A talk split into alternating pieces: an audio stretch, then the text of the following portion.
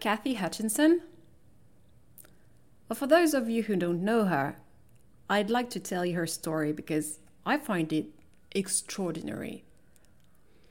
So, Cathy had a brainstem stroke at the age of 43, and she was in coma for three months. Then she woke up completely aware, but she was left paralyzed from the neck down and unable to speak. 15 years later, she was invited to participate in a research experiment. They implanted a sensor in her brain that, let's say, reads her thoughts, decodes the signals, and sends the information to her robotic arm. Using her thoughts, only her thoughts, she's been able to pick up a bottle bring it to her lips, take a sip of her coffee, and put the bottle back down. Just imagine what we could do for people who have lost their autonomy and need constant assistance. That is incredible. Okay, now, I'd like us all to imagine that today, tomorrow, the day after, human machine interfaces, similar to this sensor, become available to everyone, even if we don't have any problems in particular. While we're imagining this possibility, let's have a specific example in mind. Let's imagine that your child, for instance, is passing a competitive entrance exam to a university that she or he really badly wants to get into. And that there are other students who have a sensor. People that have human machine interfaces, but not your child. So, what would they be able to do? For example, to think faster um, to have a better memory, probably. What else can we imagine? Perhaps they'd be able to go online and search for information on the internet. Or perhaps, I don't know, like even maybe communicate among each other by telepathy with other, other people who also have interfaces. So, do you think that it would be fair for your child to compete with such people for that entrance exam? I don't think so. And that's a problem, considering that there are already a variety of gaps between people today, right? Gaps that are difficult to fit in. Education can help compensate, but with such an interface, the gap will be so phenomenal that it will be impossible to catch up, right? So, what do we do now? Shall we let that happen or not? Well, I guess that there may be countries that will want to ban it. I don't know what you think about it, but every time we try to ban something, people who can afford it will always find a way to do it elsewhere. Hmm, how else governments could react?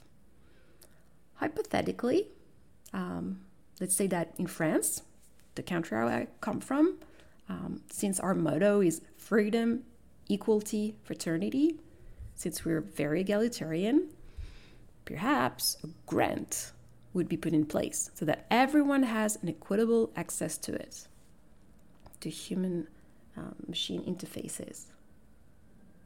Well, if we were to do that, which definitely isn't granted because it's a very particular societal choice, right? Well, we agreed that it wouldn't be mandatory that would make sense. So we would find ourselves with people who would be like us today and people who would be equipped with sensors. It would mean that people who are like us today would have a sort of handicap compared to people in the future. So, I don't know what you think about it, but I find it all very complex. Issues like this one, I can't say if I'm in favor or against it. I find it difficult to think in black and white. Because I see how it could help people like Cathy. But there are other consequences that I don't feel quite comfortable with. And yet, frequently, when he, we hear such debates in the media, the people who talk, who discuss those issues, they often have very clear cut opinions. When two people are invited to debate, often, there's often one person who is for, in favor, and the other who's against, and you know, people are confronting each other. But in reality, between for and against, there are a thousand possible options. It's possible to have a nuanced opinion but how do we go about it? I don't know about you, but when I reflect on the subject of emerging technologies, where there's a novel purpose that's presented, I'm always a little confused because it's still completely new. It's not easy to project oneself into all the possibilities that a new technology offers. So I often find myself making a choice between for or against, a very black and white choice. And a few months ago, whilst making a choice like that, I found myself interestingly in a situation where I realized that I was defending the same cause as people who had values that were the complete opposite of mine. And then I wondered how did that happen? How could I be on the same side as people who stood for things that I didn't want to see happen for anything in the world? Well, it's precisely because I made a in favor or against kind of choice, a black and white one. Because I had chosen a side. I don't know about you, but when I form an opinion in general, I'll try to hear people's debates, read opinion pieces in the media, in newspapers. I'll hear their arguments. There are pros and cons. There are some that speak to me, and others less so. People I find relatively convincing. And then I end up taking side, saying, okay, got it. I, I think I'm a pro. I'm in favor of that position. So now let's talk about how I saw it regarding to universal income. That topic I was talking about where I ended up taking side of people who I wasn't sharing values with. So for me, as I saw it, universal income was an opportunity for everyone to not just work for money to put food on the table, but to do things that make sense to us as an individual. Usually, only people who can afford it can choose jobs that make sense for them, where they can have an impact. But I believe that universal income could be an opportunity for everyone to put themselves in that position. And, you know, for each of us, it could be something different. It just means that we'd be spending time on things that make our lives worth living. To spend time on things that make us feel as though we have an impact on society. So, it was rather surprising when I discovered that in the Silicon Valley, universal income was a topic that people were also more or less in favor. Hmm, perhaps it was a bit of a caricature in my, in my head, but I thought that universal income was a little like welfare or a subsidy. In France, we'd say socialist. And not something that was really in the more, let's say, liberal habits of Silicon Valley, more capitalistic. So, yeah, that surprised me a bit. And I did some research. And in fact, in Silicon Valley, universal income is a subject that is thoroughly analyzed. It's not a new topic at all. Like even in France, there have been intellectuals who've been reflecting, reflecting on this subject for a long time. But in Silicon Valley and elsewhere, it's a subject that's coming back on the forefront for one reason because job automation is coming and it's coming at full force. I remember an Oxford study where perhaps they, they were more pessimistic than the others, but they're estimating that up to 47% of the American population could see their jobs automated within 15 years.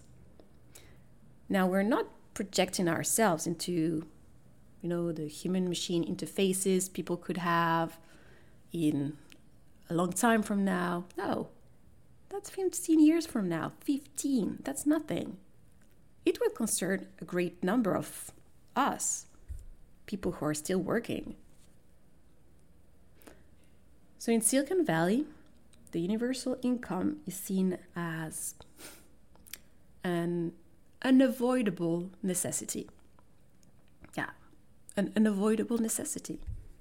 In fact, it's a way to guarantee social peace and to ensure that consumers continue to consume. So, I guess we'll agree that it's quite frankly what I thought it was.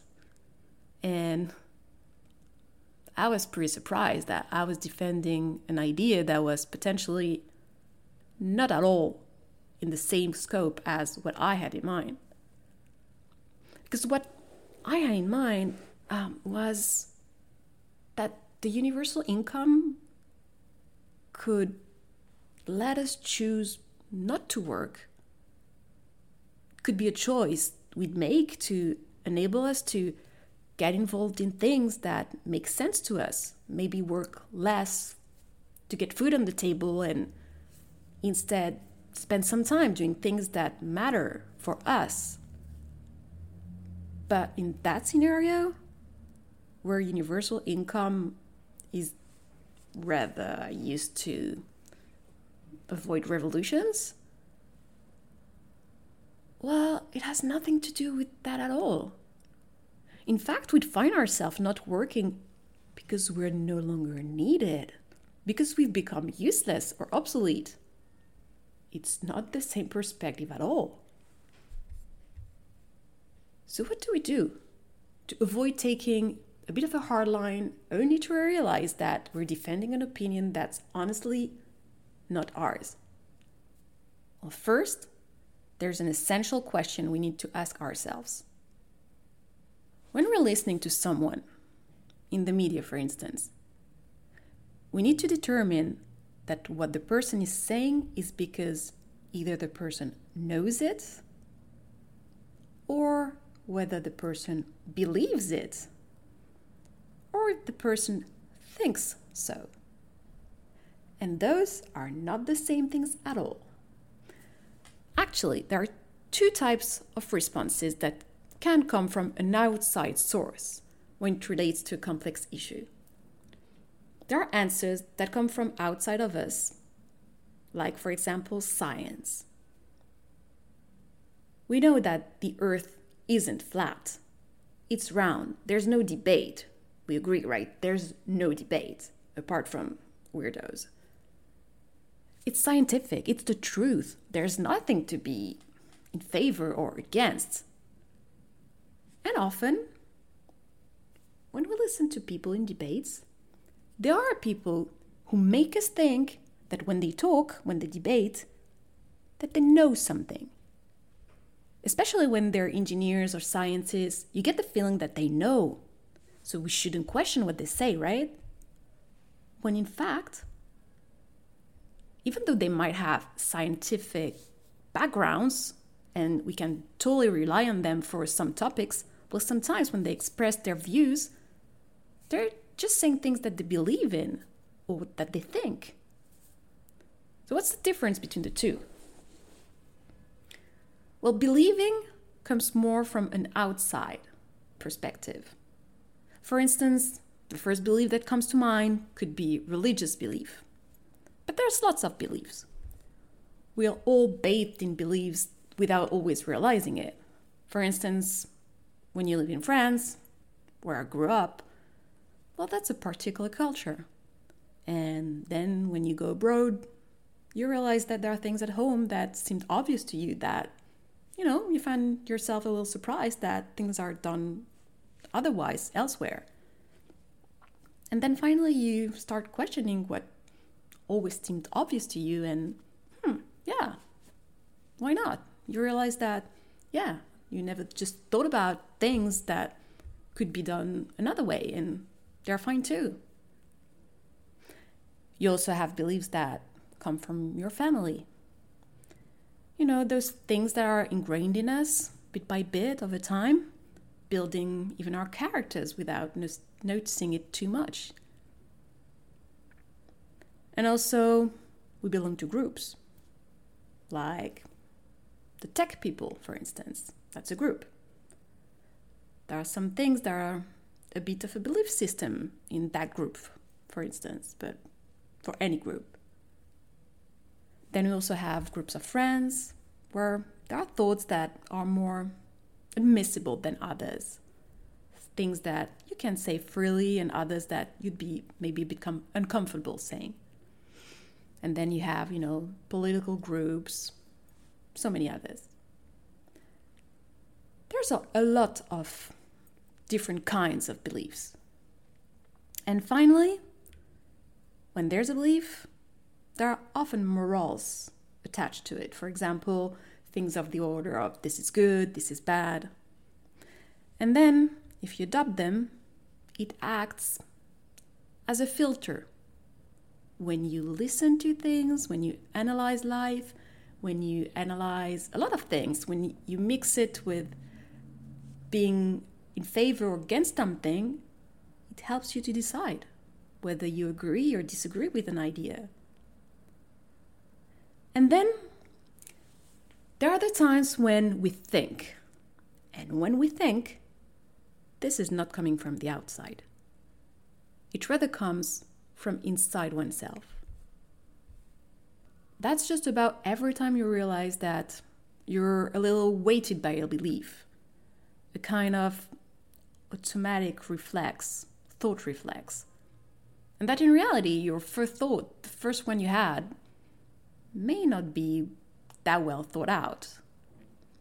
If you ask yourself that question again, you might actually see things differently. And this it has to do with ethics.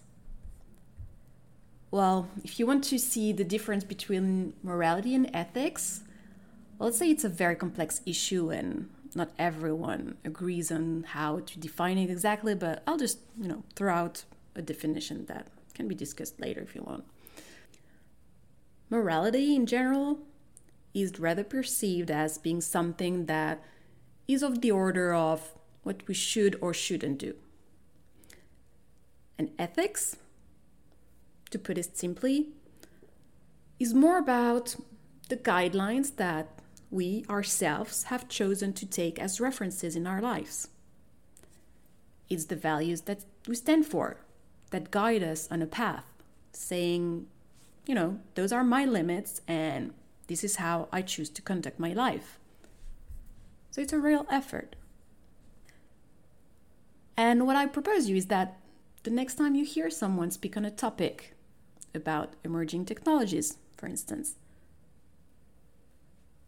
that you'll do that essential thing to make sure that what the person says, even in a very convinced manner, maybe being very assertive, very convincing, that it's just not a matter of conviction. Try to ascertain whether there's an ideology behind it if there are values guiding the speech or guiding even the analytical approach. I propose that we do this together with some examples by studying the speeches of a few people who are kind of famous. We'll do that about speeches that concern tech subjects. Well, I'd like to start with a kind of speech that might be the one that sparks me the most. It's all those speeches that are really negative and even outright presenting us with a landscape in the future that is apocalyptic regarding to tech, I mean. So for instance, Elon Musk so the CEO of SpaceX, Tesla, and so many amazing adventures like Neuralink, OpenAI. Well, not anymore in OpenAI, but you know, great, great mind, great inventor, super smart guy. But to be honest, I failed to share his values. Um, so let's hear what he says about artificial intelligence. He says that is the greatest threat to the existence of our civilization. Well, that's something, right? And that's especially surprising given that the man is so well versed into the most innovative technologies that there are. Well, in France, there is another person who's Laurent Alexandre. Um, he's an entrepreneur and a surgeon. And he says that artificial intelligence is going to produce more revolutionary people. In France, we had a movement that was called the Yellow Vests that, yeah, was pretty much trying to question the status quo um, on the left side. That Laurent Alexandre has been expressing himself for many years, and gradually the general public in France is getting to know him and he's seeking to wake up citizens and policymakers. Um, globally, what he's saying uh, is that France is a digital dwarf, which is totally true, and that against the United States and China, uh, France is getting rolled. And that there will be disastrous social consequences out of that. Um, Elon Musk and Laurent Alexandre have something in common in their speeches. There are people who believe that there are risks associated with the development of new technologies. And that is the surprising part because, you know, maybe I was being a little naive, but I was thinking that once you start considering that new technologies represent a risk, maybe one stance to take is to say that we should take it slowly, uh, maybe even back away from tech or at least try to think about it instead of, of always trying to innovate more and more, since it's raising more and more ethical questions. But not at all. What surprised me most was that those people, what they propose is even more technology. Hmm. So, for, for instance, um, to respond to the problem of global warming, Elon Musk proposed is that if we don't change the way we treat our biosphere, we'd consider lives on other planets. Okay, I'm going to quote him. He says, We want to make sure there's enough of a seed of human civilization somewhere else to bring it back and shorten the length of the Dark Ages. Whoa, really? Okay, so I was pretty surprised because, you know, going to Mars is far from anecdotal. Even though there are amazing improvements and advances year after year, well, there's still a series of technological challenges that are very, very far from being solved. And it's extremely enthusiastic, but it's far from, from being resolved. So finally, seeing this response to global warming, that there should be more technology, well, that wasn't intuitively my first answer, so that surprised me. And Laurent Alexandre gives an explanation that I find very interesting to their way of seeing the world. He explained their point of view, his and the ones of other people like them, to be maybe due to the fact that we tend to project on the world our own psychoanalytic structure, that we just can't help doing that. And I'm going to quote Laurent Alexandre, but I think other people having the same way of viewing the world might pretty much say the same. He says, I know I have a castration anxiety. Spontaneously, I have Hollywood like anxieties. Like, you know, it's terrible, we're all going to die. And at the same time, I have a megalomaniacal structure. So the exponentials attract me intellectually and please me. Okay, let's think about this together. Let's try to see where these speeches are coming from. What do they believe in? What are their, their ideologies? What can you think when you hear someone say those things? Or when you read these in the media? Or see in a video on social media? Well, one thing that we can say that is objective is that there are entrepreneurs, investors, tech investors. They see the glass rather empty, right? Well, we could even say that if there's something that can happen, they'll just assume the worst. Um, they're also megalomaniacal. Well, I feel that their view on the world is that there are only a few men, um, a handful of humans who can change the destiny of mankind. A bit like in the movies. It challenges them, they like it. And I understand that.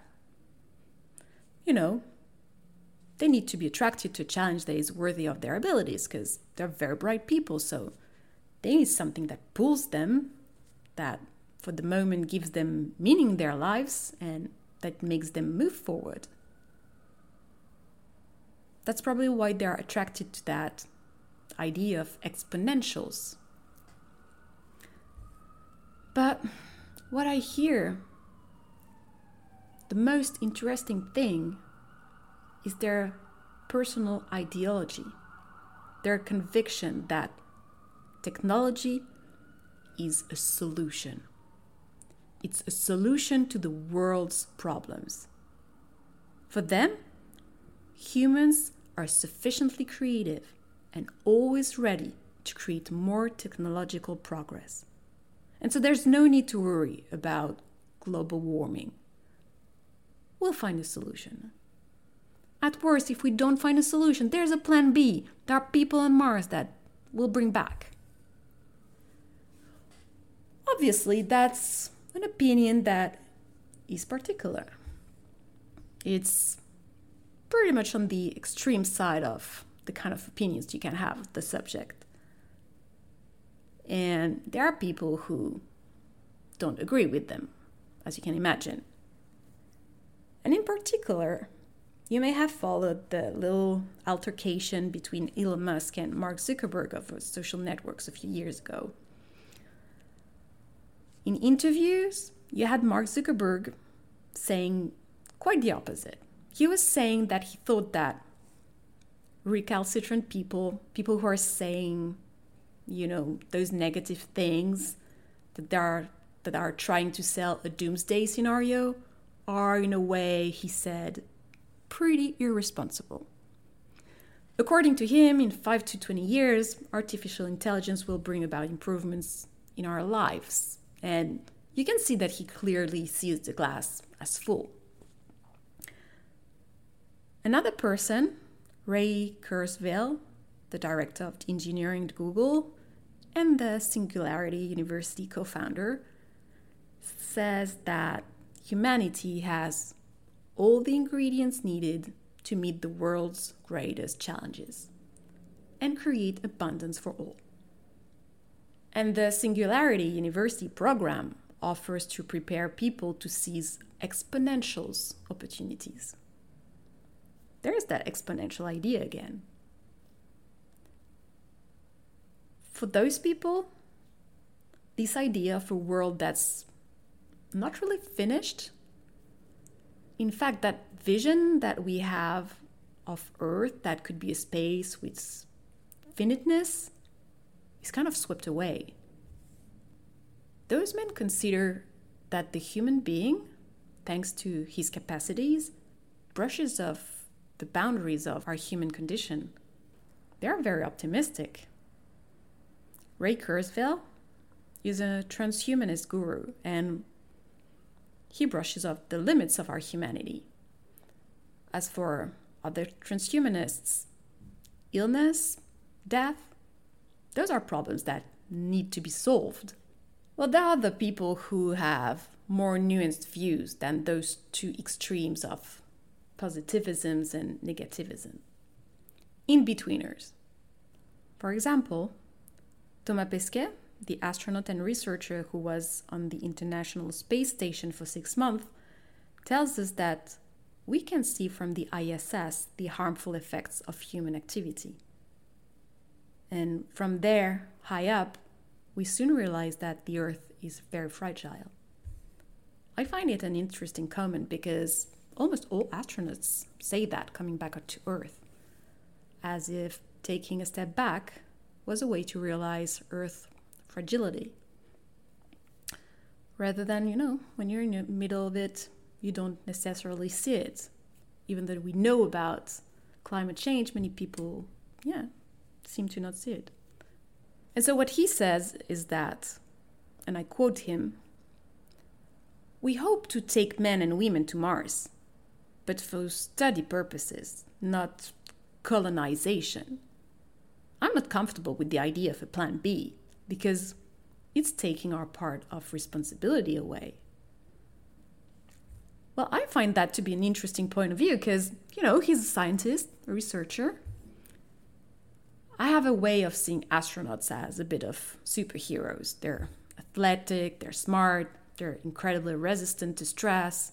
Socially, they're very strong, they can live together in an enclosed area. And he's someone who's very legitimate. He really knows all about what's going on on Mars. He's an astronaut who works with NASA, ESA, and all he's telling us is that this whole Plan B thing, well, he sees it as a kind of an easy way out in the end. That instead of wondering what we could do in here, now, we're projecting ourselves into what we could do, sending people away, bringing people back. In any case, it's not the objective of people doing research. And there's also Etienne Klein, He's a French physicist and philosopher of science, the director of the Research Laboratory on Matter Sciences at the Atomic Energy Commission. And he says that the role of the scientist is sometimes to stop people from dreaming about impossible scenarios. He reminds us that we have physical laws that we know, and that we should use those laws as a basis for thinking about the future and not imagine that we're going to discover new ones. Because we can't build the future of our societies on bets that are too risky. We have to take into account what we know that is solid in our thinking, that is true, that is proved scientifically. That's an interesting point of view.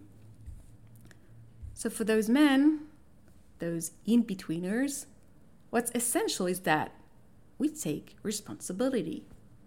We try to find solutions today with what we know, what's solid, what's scientifically proven. And these people are not people who are dreamless. These are people who also dream big, dream large when it comes to building solutions. What they advise, what they feel, is that you have to base them on solid knowledge and not utopias things we want to believe in, but which today lack feasibility.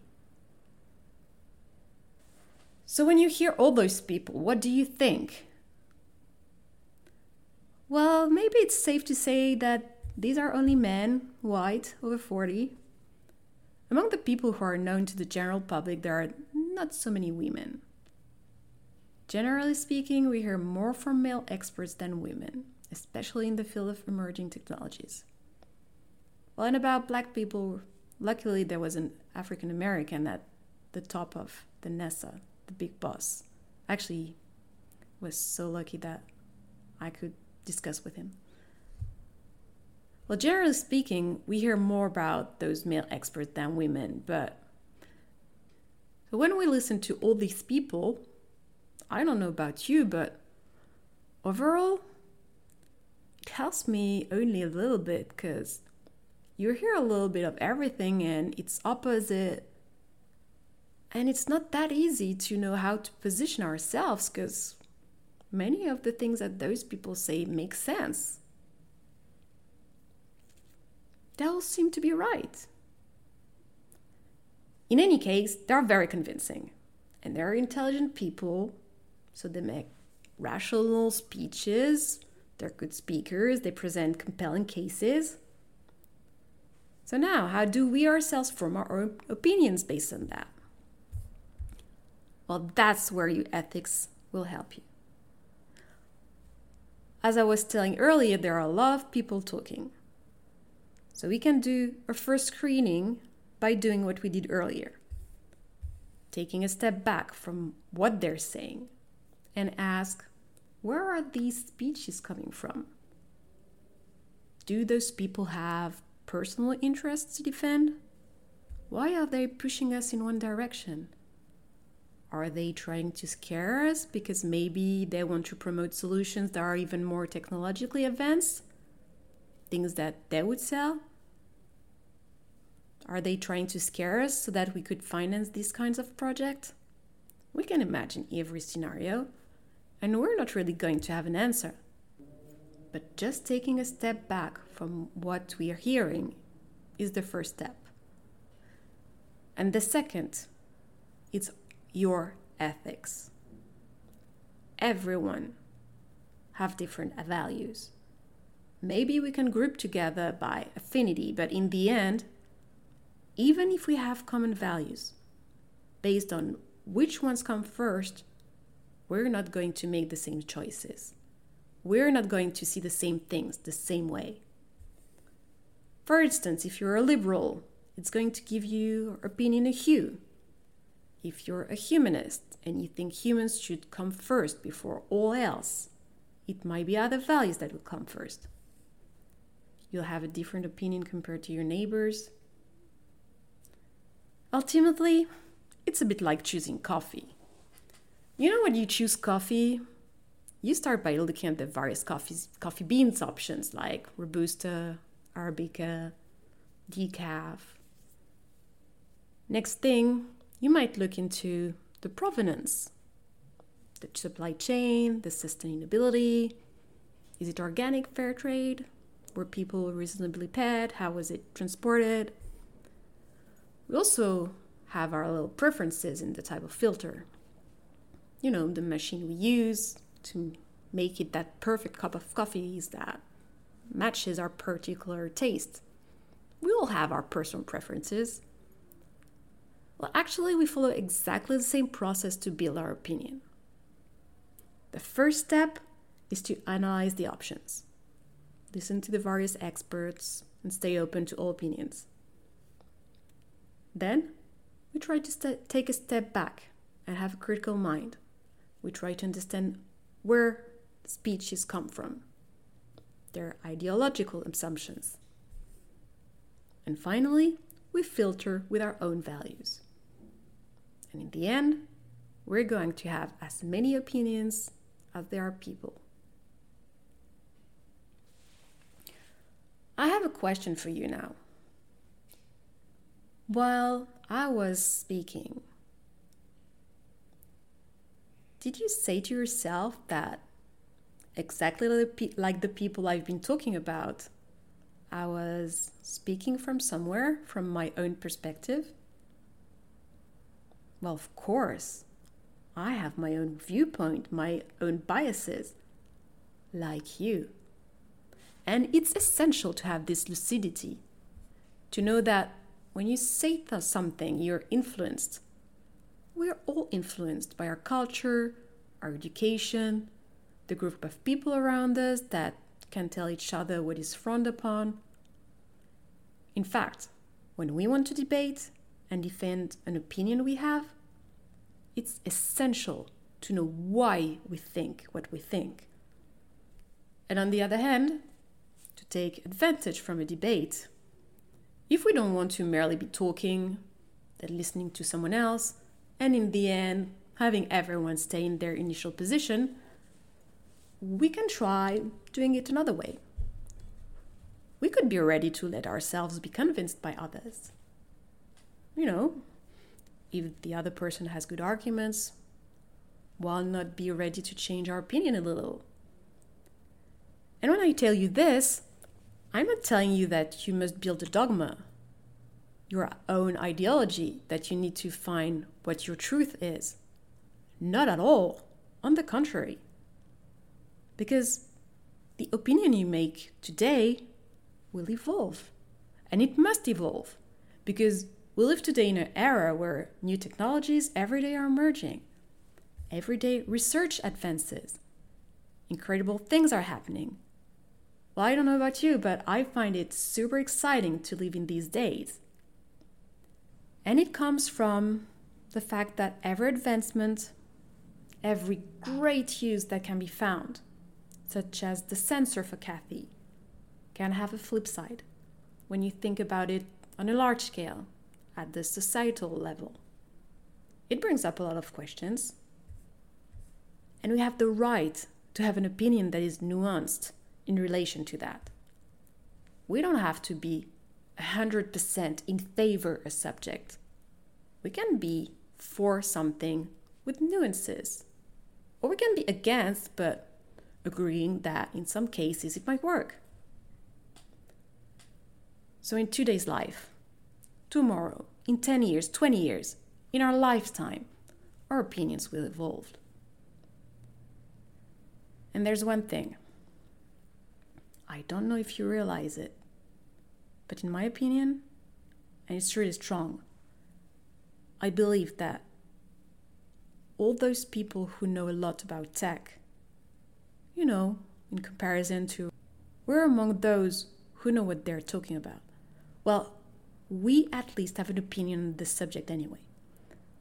Well, I don't know about you, but my mother asks my opinion every time she has a question about tech she asks me what I think about it.